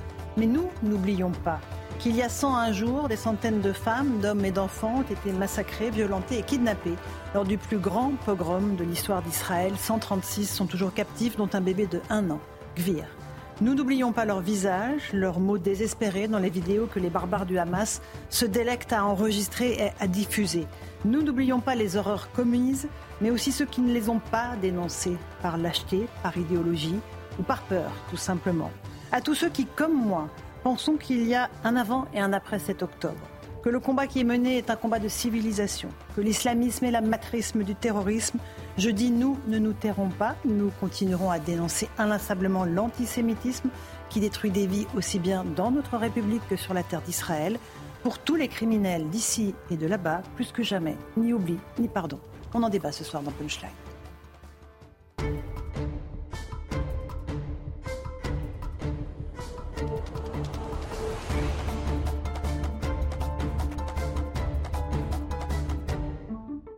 Il est 18h, bienvenue sur Europe 1 et sur CNews. D'abord, le rappel des titres de l'actualité. En Israël, une femme a été tuée, 17 personnes blessées dans un attentat à la voiture bélier. Les faits se sont produits aujourd'hui à Ranana, une ville située dans le centre du pays. La police israélienne affirme avoir arrêté deux suspects palestiniens arrivés de manière illégale sur le territoire israélien. Selon nos informations, un troisième suspect est actuellement recherché. À la veille d'une grande conférence de presse, Emmanuel Macron réunit ses troupes ce soir à l'Élysée à 19h30. Le chef de l'État va recevoir à huis clos les parlementaires du camp présidentiel en présence du gouvernement. La conférence de presse d'Emmanuel Macron sera à suivre demain à partir de 20h15 sur CNews. Il y aura bien une hausse des prix de l'électricité le mois prochain. Bruno Le Maire a confirmé ce matin qu'il n'y aurait pas de gel sur le tarif réglementé de l'électricité. Le ministre de l'économie a toutefois réaffirmé que cette augmentation ne dépasserait pas les 10% maigre consolation. Et puis 101e jour donc de détention pour les otages détenus par l'organisation terroriste du Hamas dans la bande de Gaza. Trois de ces otages sont français. Ils se nomment Ofer, Orion et Oad. Nous pensons à tous ces otages ce soir et à leurs familles. Nous demandons une nouvelle fois leur libération immédiate et sans condition. Voilà pour euh, l'actualité, les grandes lignes de l'actualité. Il est 18h01 minute et quelques secondes. Louis de Ragnel est en plateau avec nous, chef du service politique d'Europe. Bonsoir Louis. Rachel Kahn, essayiste et juriste. Bonsoir Rachel. Bonsoir Laurence. Un policier, Jean-Christophe Couvi. Bonsoir Jean-Christophe. Bonsoir Secrétaire national unité SGP. Un écrivain, Nathan Dever. Bonsoir, Bonsoir Et un journaliste, Eric Revel. Économiste. économiste voilà. absolument. Économiste. Vous allez nous parler de la hausse de 10% de l'électricité dans un instant. Eric Revel, journaliste à valeur actuelle. On va évoquer tous ces sujets euh, extrêmement importants. Euh, Israël, c'est 101 jours, donc depuis le, euh, le, 7 octobre. Mais j'aimerais aussi évoquer les priorités des Français, les grandes préoccupations des Français. Peut-être écouteront-ils Emmanuel Macron demain soir, parce que l'on sait que leur préoccupation, c'est un, le pouvoir d'achat, deux, la sécurité. Et, aujourd'hui, j'aimerais vous mettre en lumière un, exemple. Une jeune fille qui a été poignardée à Fontenay-sous-Bois par une autre adolescente. Et là encore, euh, après l'intervention des secours, eh bien, euh, ce sont les médecins, les ambulanciers qui ont été attaqués par les jeunes. Explication de Michael Dos Santos. On entendra ensuite le coup de gueule de Linda Kebab. Une scène d'une rare violence filmée par des individus. Samedi, une jeune fille de 14 ans a été poignardée dans un parking couvert de Fontenay-sous-Bois. Arrivé le premier sur les lieux, ce témoin raconte lui avoir porté secours. Il en sang, il y a du sang qui coule de partout. Ensuite, euh, mon pote, il, a eu la force, je sais pas comment il a fait, il a eu la force de, l'attraper, de, commencer à, prendre un tissu, appuyer euh, sur sa plaie. Moi, je suis arrivé, j'ai tenu sa main, je, je, tenais un peu sa tête pour qu'elle reste avec nous. Et je voyais de plus en plus, au fur et à mesure, elle fermait les yeux et elle commençait à perdre conscience. Après avoir pris en charge la victime, le véhicule du SAMU démarre sous escorte policière, moment choisi par des jeunes du quartier pour lancer des projectiles. Une attaque supplémentaire qui scandalise la mère de l'adolescente. Ils ont osé, les garçons, les lascars, on appelle ça des lascars du quartier, nous caillasser, alors que ma fille se vidait de son sang. Ils n'ont même pas laissé les secours tranquilles faire les soins. Ils nous ont caillassés. On s'est dit, c'est foutu pour nous. Ils nous ont détruits. C'est fini. Selon les premiers éléments, l'agression découlerait d'un différent né lors d'un live TikTok. La victime est toujours hospitalisée dans un état stable. La suspecte a été arrêtée et a reconnu les faits. Je vais vous passer la parole dans un instant, Jean-Christophe Couvi, mais on va d'abord écouter Linda Kebab de, votre syndicat qui a poussé un coup de gueule sur les réseaux sociaux en dénonçant des petits voyous qui veulent tout détruire. Écoutez-la.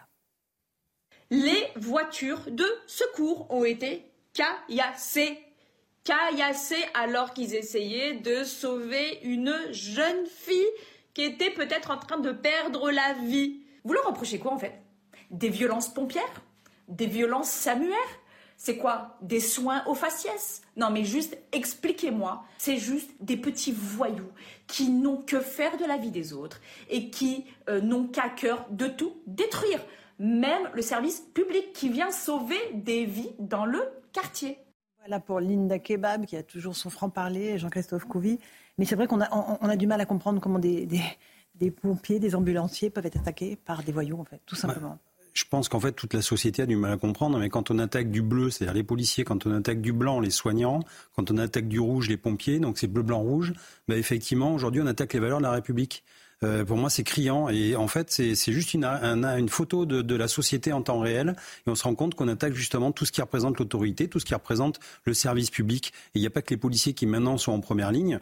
On a aussi bah, le personnel euh, éducatif. Enfin, on voit que tous les tous les, tous les, j'allais dire les, euh, euh, les représentants de l'État aujourd'hui sont en première ligne par rapport à cette voyoucratie euh, qui se développe. Et voilà. Et en fait, qu'est-ce qu'on a raté ces dernières années pour arriver avec une société avec des jeunes comme, comme aujourd'hui? Je ne sais pas ce qu'on a raté. Enfin, je, je, crois savoir un peu. Et surtout, j'espère que les hommes politiques se posent les bonnes questions au lieu de s'écharper sur des mots à gauche, à droite, plutôt qu'ils réfléchissent à ce qu'ils ont raté depuis ces dernières années. Qu'est-ce qu'ils vous disent quand vous les, vous les attrapez, quand vous les mettez en garde à vue, ceux qui font ce genre de, d'actes Il vous dit c'était pour s'amuser, euh, on se rendait pas compte ou pas? Qu'est-ce qu'il disait Oui, je pense qu'ils ne c'est pas qu'ils se rendent compte ou pas, c'est qu'ils sont dans leur monde à eux. De toute façon, ils vivent pas dans le même monde que nous. Tout ça, on, le sait.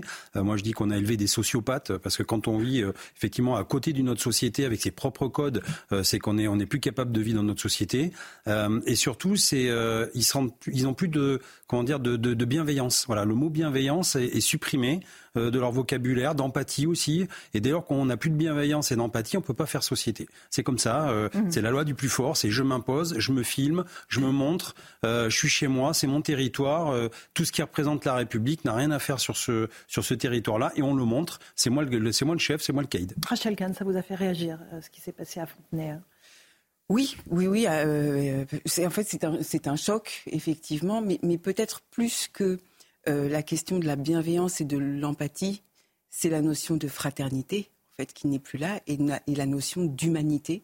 On a le sentiment que là, on est passé au-delà de l'humanité, notamment parce qu'on a du personnel qui est là pour sauver des vies. Et effectivement, c'est l'intérêt général qui est représenté, c'est l'institution qui est représentée. Et ça m'interrogeait aussi par rapport à l'école. Moi, je me rappelle quand j'étais enfant, à l'école euh, de la République, eh bien, il y avait aussi euh, des pompiers qui venaient à l'école pour nous mhm. enseigner leur travail, en tout cas nous, transmettre ce qu'était leur mission en réalité. Mhm. Et ça, je pense que c'est fondamental aussi parce qu'il y a toute cette éducation à faire par rapport à l'uniforme. Je rebondis par rapport, par exemple, au conflit, au conflit euh, euh, en Palestine. Mhm. Euh, des, des, voix s'élèvent pour dire que on, on attaquerait des ambulances. Mais en fait, on vit la même chose en France. Et là, personne ne s'élève pour, prendre la voix et dire tiens, il y a des ambulances, des policiers qui sont attaqués, mmh. qui sont lapidés, parce que quand on lance des, des, des, cailloux, des galets, mmh. c'est aussi pour tuer. Hein. Le Dragnel non, moi je trouve que s'il y a bien une définition du séparatisme, en fait, il y a une vraie matrice qui se décline en fait de, de, de plein de manières différentes. Et je pense que euh, à 90%, c'est la même population qui se retrouve dans tous les schémas.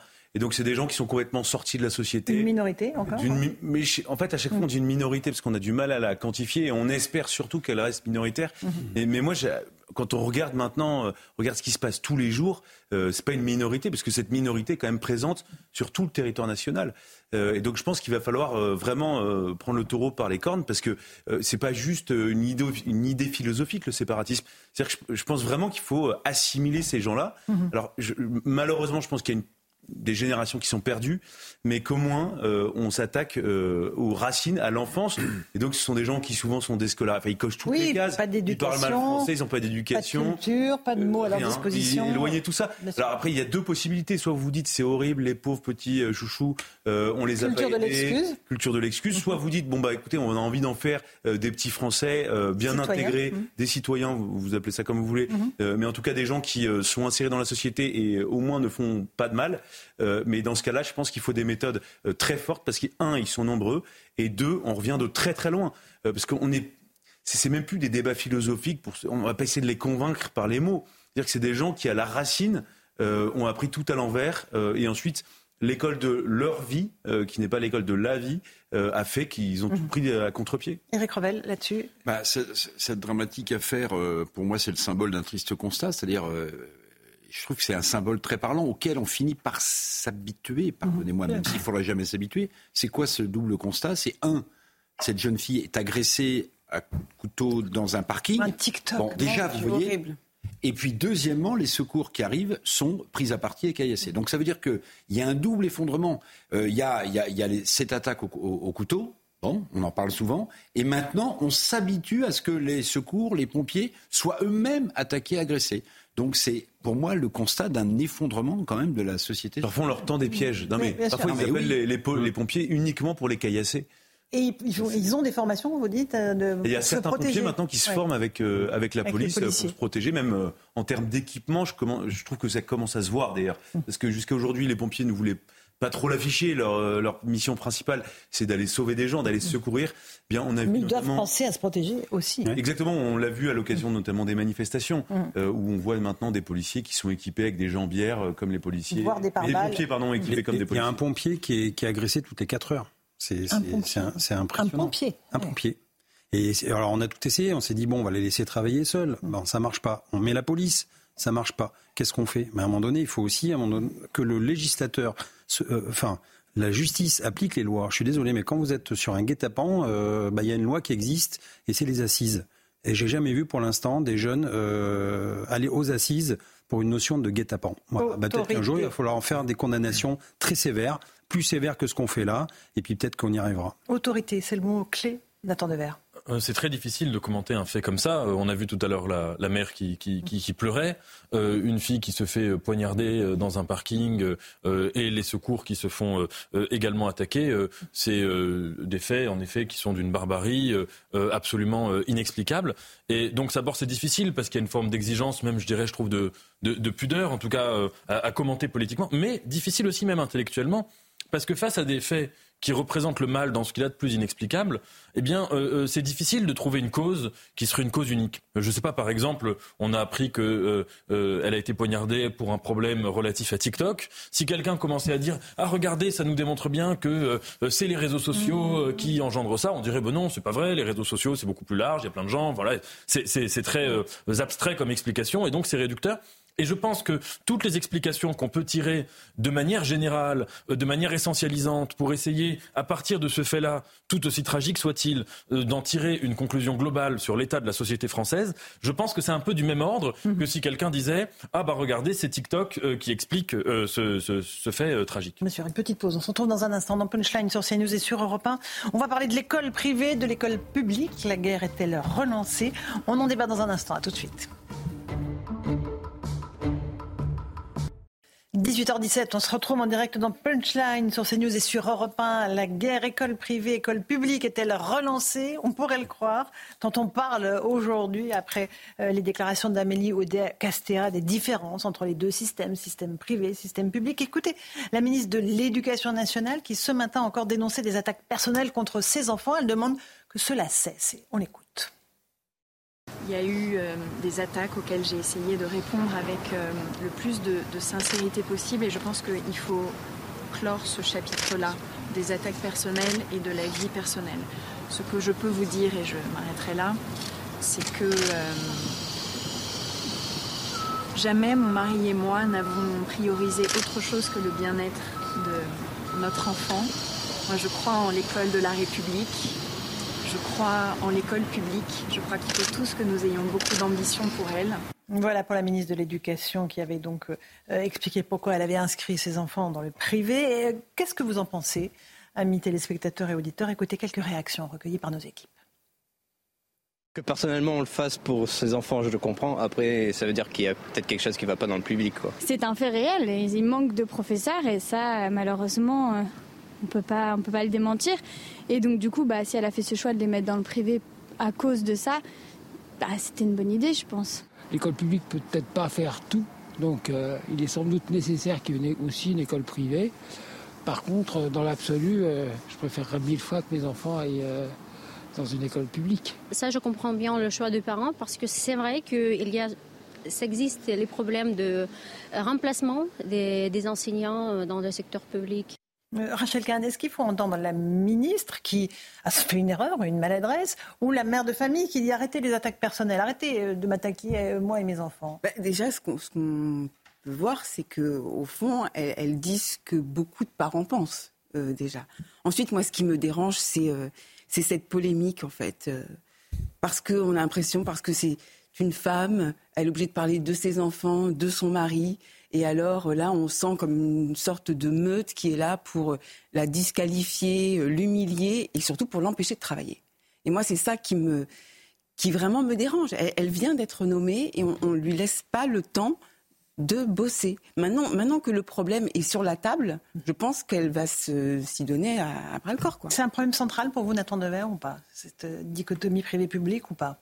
Ah oui, c'est un problème très important. Mhm. Et, et d'ailleurs, Mitterrand euh, avait dû reculer euh, là-dessus. Et je pense qu'il y a un vrai sujet. Euh, je, il s'agit absolument pas de mettre, enfin de, de faire des reproches aux parents qui mettent leur enfant dans le public, dans le privé. C'est pas du tout ça. Mais c'est juste de dire qu'en effet, quand on parle de séparatisme, là, il y a un élément très clair de, de séparatisme, c'est en tout cas de séparation.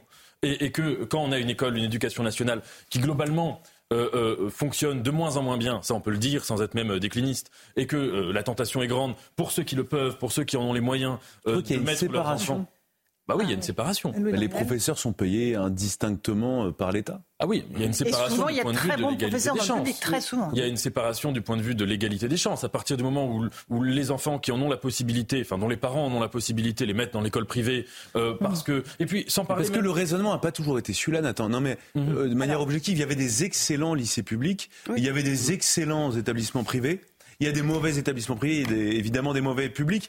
Mais euh, moi, moi, j'ai quand même l'impression que dans ce débat-là, et la ministre participe de ça, on tourne autour du pot. C'est-à-dire que la principale raison pour laquelle des parents mettent leurs enfants dans le privé, c'est pas uniquement parce que les, les profs sont plus présents que dans le public. C'est parce que derrière, il y a un projet éducatif. Euh, et souvent, s'agissant en tout cas de l'enfant de la ministre Madame Oudéa Castera, euh, il, est, scolarisé à, Sta- à Stanislas, qui est un établissement privé catholique sous contrat.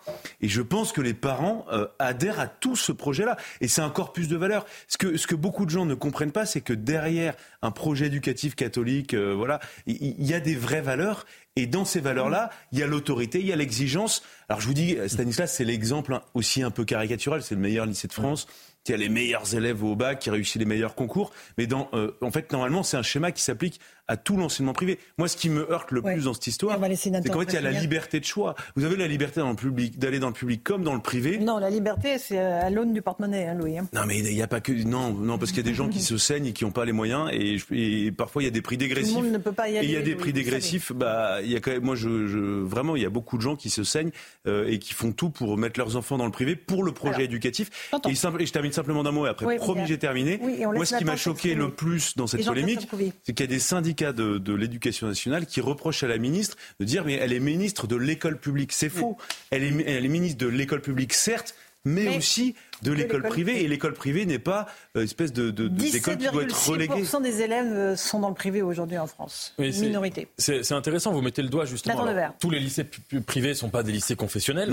mais par exemple, quand ce sont des lycées qui sont fondés sur un projet spirituel, euh, c'est clairement euh, une, une fermeture euh, intellectuelle que d'estimer que l'école a pour but de faire en sorte qu'on soit avec des individus qui ont la même identité, en l'occurrence confessionnelle ou spirituelle. Je dis ça d'autant plus que j'ai été deux ans dans un lycée confessionnel. Je À sais, on en a déjà parlé, Très mauvais mais je- souvenir, on je suis pas du tout d'accord avec Et vous. J'avais trouvé et, que, et je trouve ça beaucoup On va plus demander à tout intéressant. le monde s'il a été Même d'un scolarisé dans le public ou le privé. Mais c'est, c'est pas de la grande l'enfermement. Vous, vous pensez que c'est par définition. Attendez, pas tous en même temps, les Dès qu'il y a de la spiritualité, c'est du rétrécissement. Non, mais moi, je, moi, je pense pas.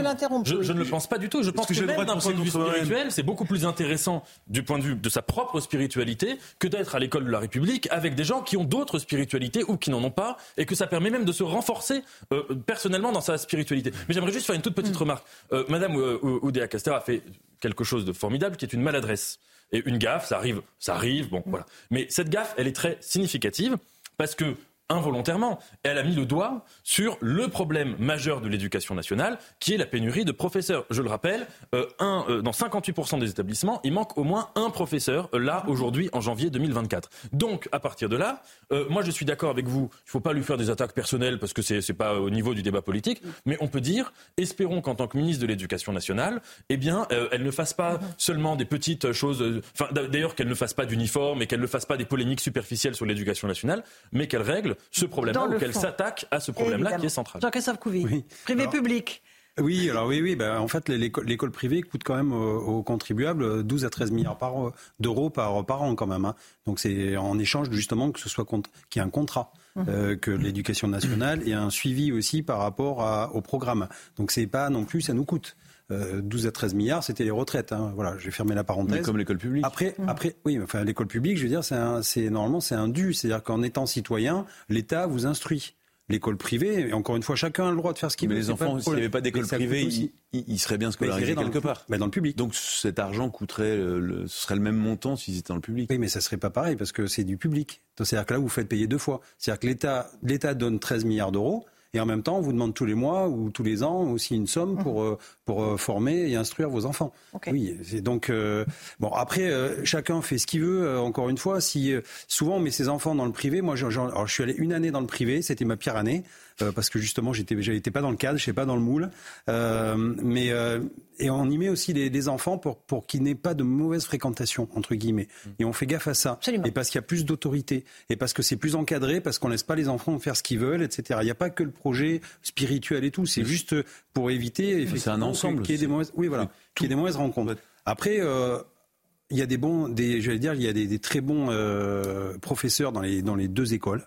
Euh, il y a des écoles d'excellence aussi dans le dans le public. Et moi, je, je viens du public. Effectivement, je suis je suis syndicaliste, donc oui, je vais favoriser le public. Mais encore une fois, chacun fait ce qu'il veut.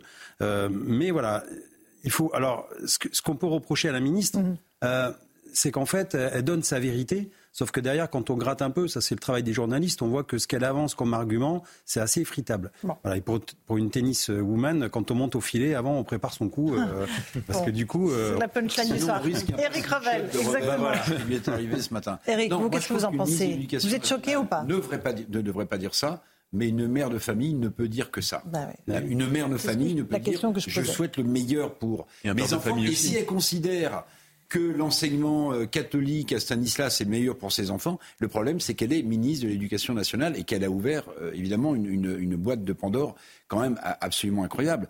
Maintenant, euh, Et qu'elle est même- mère, parce qu'on n'aurait pas eu la même, à mon avis, peut-être Avec un homme, moi je crois pas. Alors là, pour le coup, Rachel, regardez, je regardez. crois que ça aurait été pareil Non, avec un homme. Non, non, parce que justement, euh, euh, l'un de ses prédécesseurs, M. Papenda, il avait ses enfants à l'école Bah, on lui en a parlé pendant un an. Oui, Mais oui, pas comme oui, ça. oui, mais pas comme ça.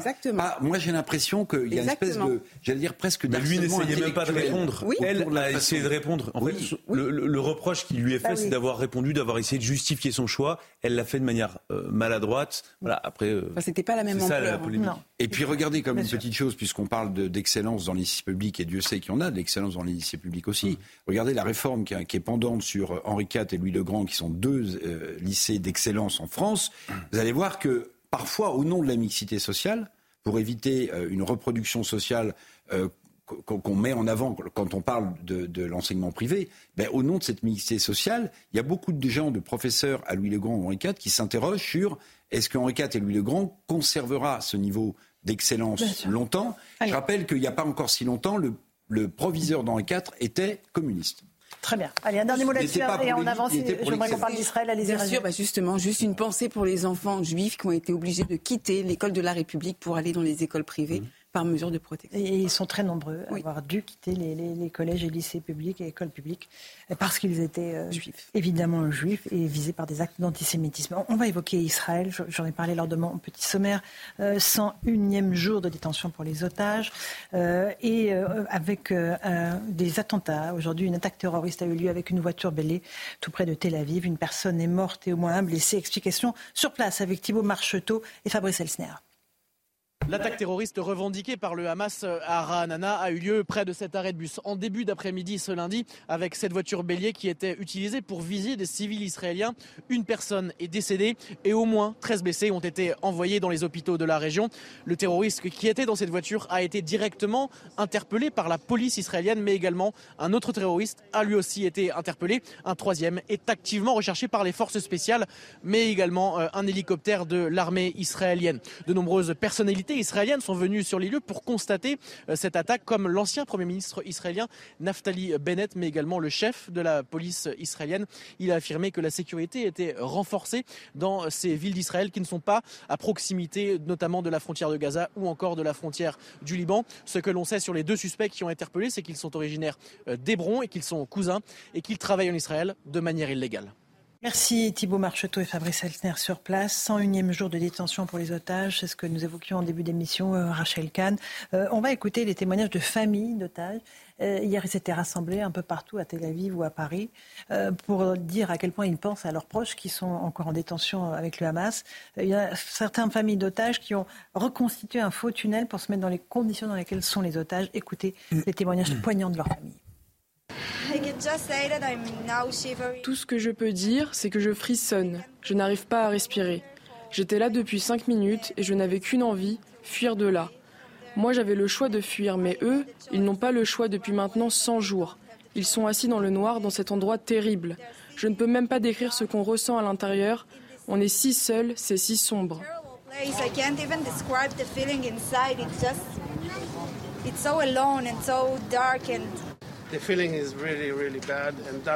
C'est une très très mauvaise sensation, alors que l'on n'est même pas à 40 mètres sous terre. On a ce vent et cette lumière qui rentre. C'est horrible de penser que des gens sont assis comme ça depuis 100 jours. 100 days. Voilà pour ces témoignages de famille d'otages. Rachel Kahn, 101 jours de calvaire. Oui, et hier c'était euh, 100 jours au fond, sans voir le jour en fait. Il y a différentes mobilisations, et notamment des mobilisations pour les femmes, euh, qui est orchestrée par Women United for Peace pour justement euh, euh, continuer de prendre la parole, comme vous le disiez tout à l'heure, parce que c'est fondamental. Et moi, je me souviens toujours des mots de Simone Veil. Elle avait écrit en sortant justement des camps cette phrase où on lui disait finalement, elle ressentait le fait qu'il fallait qu'elle vive, d'accord, qu'elle vive, mais d'accord, mais mais qu'elle se taise. Et en fait, je crois que toutes les mobilisations là qui euh, qui, qui, qui, sont euh, à l'œuvre depuis le 7 octobre, on sent bien face au ricanement, euh, au révisionnisme, au négationnisme, aux complices en sous-texte, à certains de nos représentants politiques, Politique, qui tendent la main à ces, à ces terroristes du Hamas, que finalement, sur la condition des femmes, on a pu aussi ressentir un, silence qui est ancestral, en fait. Et j'entendais hier Julien Drey s'exprimer, où il disait euh, qu'il euh, a ressenti 2000 ans d'histoire. Moi, je pense que c'est 4000 ans euh, de cette histoire qui est toujours la même, qui est toujours le fait que, eh bien, il faut éradiquer les Juifs, qu'il faut éradiquer Israël. mais en tout cas, effectivement, on ne lâchera pas. ce qui est terrible dans ces images, ce qui est terrible aussi dans le regard de, de ceux qui ont été libérés, et je pense à Mia. Mmh. Mia Shem c'est que, euh, en fait, elle a le regard, le même regard qu'avaient les rescapés de la Shoah. En tout cas, elle a quelque chose dans son silence mmh. qui est de l'ordre de ce qu'ont pu vivre les rescapés de la, de la Shoah. Et le drame, c'est que le Hamas a mis des images sur ce silence. Mmh.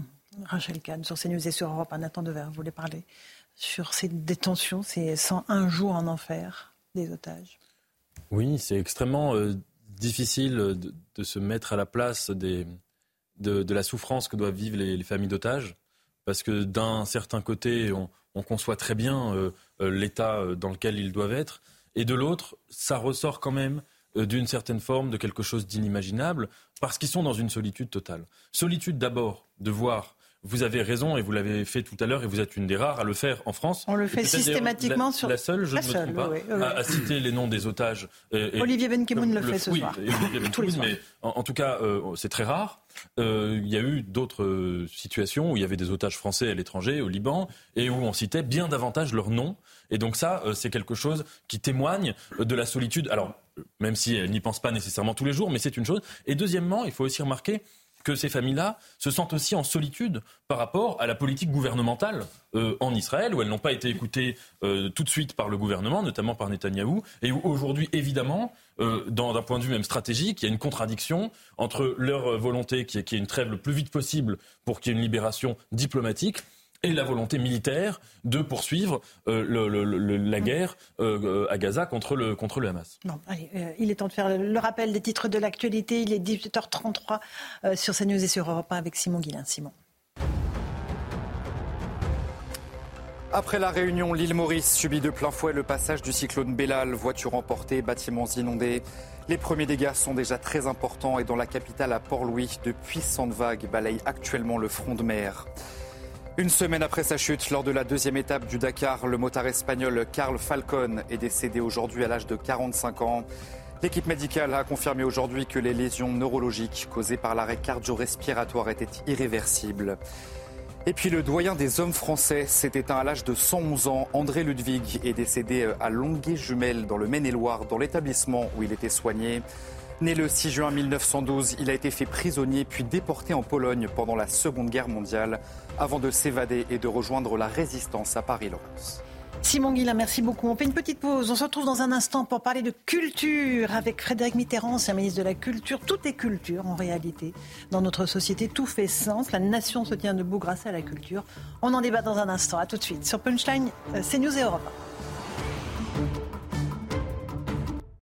18h39, on se retrouve en direct dans Punchline sur CNews et sur Europe 1. Frédéric Mitterrand est notre invité. Bonsoir Frédéric Mitterrand. Bonsoir Laurence. Ancien ministre de la Culture. Je crois que vous êtes un de ceux qui est resté le plus longtemps à son poste. Trois ans. Trois ans, 2009-2012. Oui. C'est quoi le secret de la longévité d'un ministre de la Culture, Frédéric Mitterrand? Bah, les, les, derniers, c'était en général 15 mois ou 20 mois. Ouais. C'est vraiment un poste où on se fait sortir très rapidement. Et Jacques Lang euh, s'entend.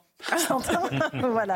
Aujourd'hui, c'est Rachida Dati qui est la nouvelle ministre de la Culture. On, va en parler dans un instant, mais je ne résiste pas au plaisir de vous faire écouter au moins évidemment l'un des plus grands ministres des Affaires culturelles à l'époque, André Malraux. C'était en 1959. Et évidemment compagnon de la Libération, le fondateur de cette charge, euh, qui évoquait ce que devait être la politique culturelle au XXe siècle selon lui. Écoutez André Malraux. Dans tout l'Occident, il semblait que la culture fût un ensemble de connaissances ou une forme de raffinement.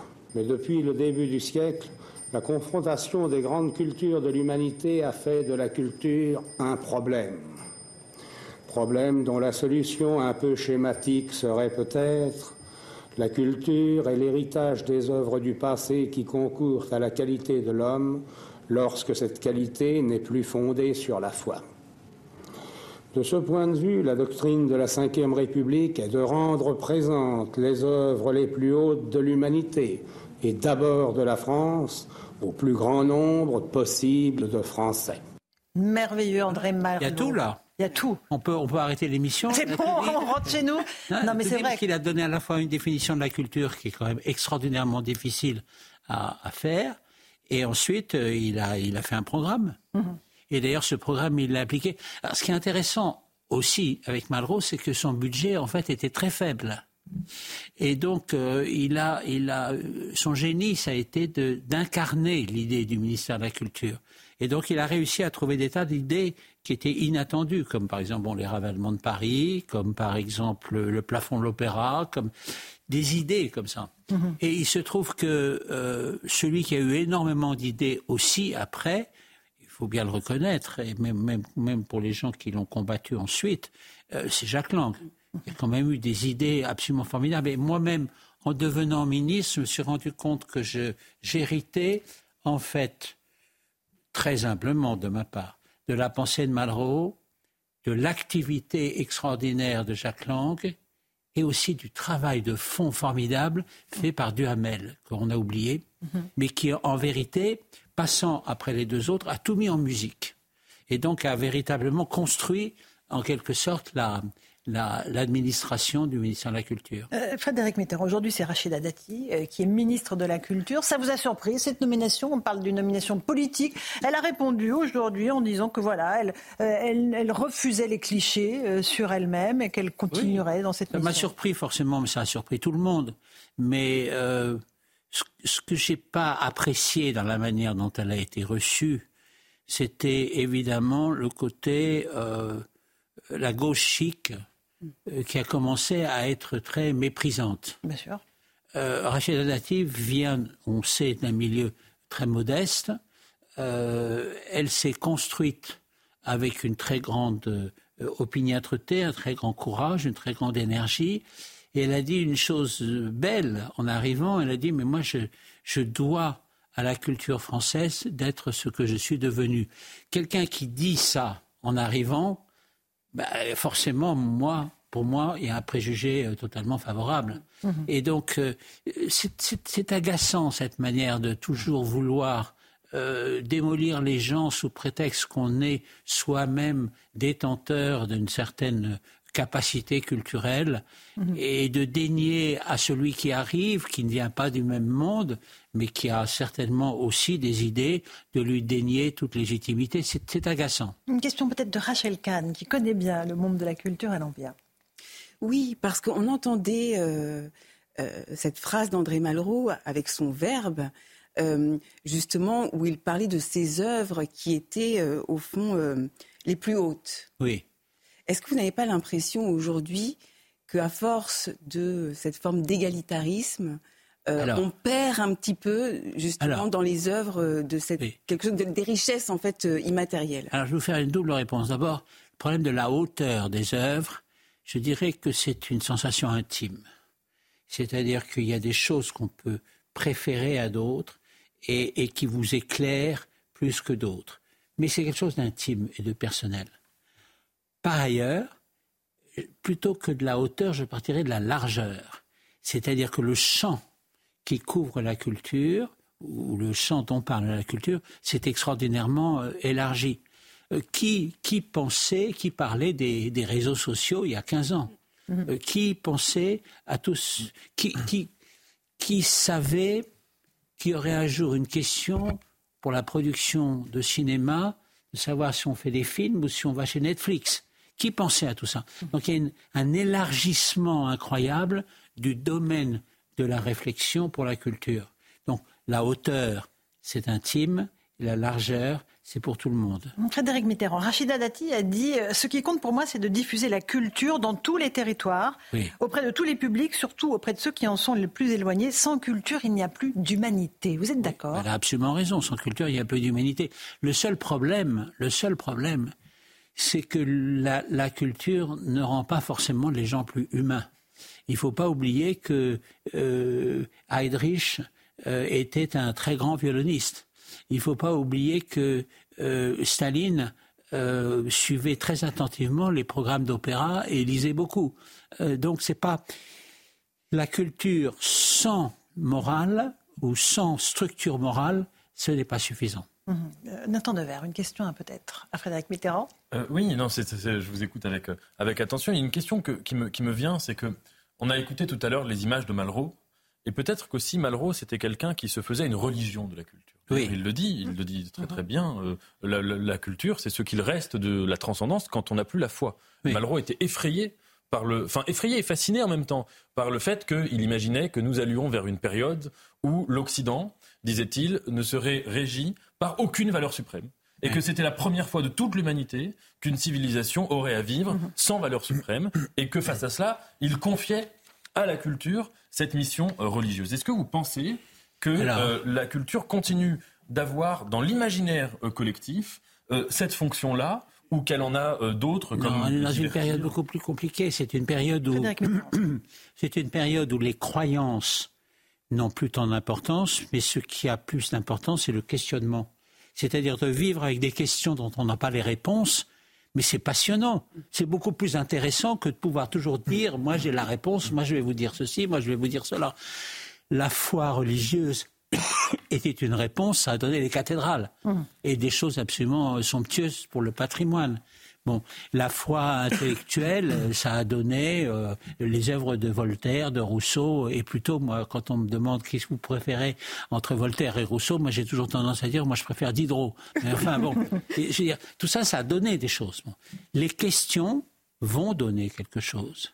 La multiplication des questions va donner. Mais si on les aborde avec le souci d'écouter l'autre, le souci de défendre ses propres convictions, qui ne sont pas forcément les convictions de l'autre, et en même temps une- un sens moral quand même, un sens de ce qui est bien et de ce qui n'est pas bien, c'est très très compliqué à définir, mais on sait en fait. hein. On sait quand on fait des choses mal. Même un enfant sait quand il fait des choses mal. Même un enfant qui n'a pas eu d'éducation sait quand il fait quelque chose de pas bien. Alors euh, aux parents de dire euh, c'est pas bien, etc. Mais le bien et le mal, on sait. Simplement, encore faut-il y réfléchir. Louis Dragnel, d'Europe 1. On le voit, la, la culture n'a jamais été autant traversée par la politique. Enfin, moi, je trouve depuis les 15 dernières années, jamais il y a eu autant de débats politiques autour de la culture, avec notamment des œuvres qui sont censurées, des œuvres qui sont dégradées, des appels au boycott. Est-ce que vous, quand vous étiez ministre de la Culture, vous avez ressenti cette espèce de pression politique? On parle souvent d'une une pression politique qui venait surtout essentiellement de la, de la- du milieu culturel de gauche. Euh, Est-ce que vous avez vécu ça Vous le ressentiez déjà quand vous étiez ministre? Non, moi, ce que je ressentais, c'était l'arrivée du, du grand argent. Et, et j'avais une, je ne suis pas hostile. hein. Moi, je suis, je suis pas envieux. Moi, j'ai jamais, j'ai jamais, moi, j'ai jamais eu d'argent, mais j'ai jamais envié les gens qui en avaient. Voilà. Bon, donc c'est pas un problème. Mais euh, en revanche, je sentais que ça pouvait compliquer énormément les choses. Euh, L'envolée du marché de l'art, la construction euh, de fondations privées qui, bénéficiant de moyens considérables, euh, passent devant euh, ce que l'État pourrait faire, etc. etc. Ça, c'était un- une vraie question, c'était un vrai problème qu'il fallait essayer de gérer le mieux possible. Le wokisme, toutes ces questions-là, euh, vous aviez vu les pas encore là. prémices ou c'était C'était pas pas encore là. C'était pas encore là. Le révisionnisme de l'histoire, de certaines une- œuvres, C'est c'est en d'auteurs. ce sens que Mhm. Rachida Dati, qui est quelqu'un de très politique, euh, va être confronté, en fait. Pour moi, le ministère de la Culture, dans les prochaines années, sera un ministère de combat. Oui. Euh, alors, qu'à l'époque, c'était pas conçu. Il ne faut pas que ce soit un ministère du fait divers. Hein. Il ne faut pas que ce soit un, ministère du quotidien, puisque précisément l'intérêt de la culture, c'est de transcender l'époque dans laquelle on est. Alors, c'est très important parce qu'il faut à la fois défendre le patrimoine, bien sûr, avec tout ce qu'il représente, mais il faut aussi accompagner les ondulations, en quelque sorte, de la culture aujourd'hui, avec des œuvres auxquelles on n'est pas forcément habitué. Moi, lorsque j'étais là, il y a eu euh, toutes les polémiques à propos de, des œuvres qui attaquaient la religion. Mm. Et avec un certain nombre d'œuvres qui, étaient, qui, moi, personnellement, me choquaient. Mais Vous pensez à quoi, par exemple? Euh, euh, Peace Christ, par exemple. Mais euh, moi, j'aime pas ça. Mais de là, en étant ministre de la Culture, à exercer un jugement négatif ou à vous écarter l'œuvre en question, alors là, je serais totalement sorti de mon rôle. Mhm. Ce n'était absolument pas à moi de le faire. C'était aux gens qui connaissaient bien la question de donner leur avis pour ou contre, etc. Mais certainement pas d'exercer une censure. Aujourd'hui, c'est l'affaire Depardieu qui cristallise euh, les tensions, pétitions contre pétitions, tribunes. Le ministère de la Culture doit-il s'en mêler, Frédéric Mitterrand? Bah, Le ministère de la Culture est rattrapé par, euh, par cette question. Mais selon moi, euh, ça reste malgré tout un fait divers, un fait divers regrettable, un fait divers très très ennuyeux. Comme tous les faits divers, c'est un symptôme de l'état dans lequel se trouve la société, mais ce n'est pas un problème à régler par le ministre de la Culture. Mhm. Rachel Kahn Non, une nouvelle fois, là, on est sur des questions juridiques. Donc, un, la présomption d'innocence, et deux, le principe du contradictoire qui font partie de nos droits fondamentaux. Mhm. Voilà. Alors, bon, que, que Rimard se soit laissé entraîner. L'ancienne ministre. Je peux très bien le comprendre, parce que la, la violence de la polémique, quand elle s'est exprimée, était à son maximum. Mm. Et donc, euh, et, je le vois bien, moi j'ai fait deux ou trois interventions à la télévision, dont une il y a, il y a deux jours où me suis fait véritablement agonir par une, une jeune femme euh, talentueuse d'ailleurs. Mais non, je ne venais pas parler de ça. Je vais parler de choses qui sont plus.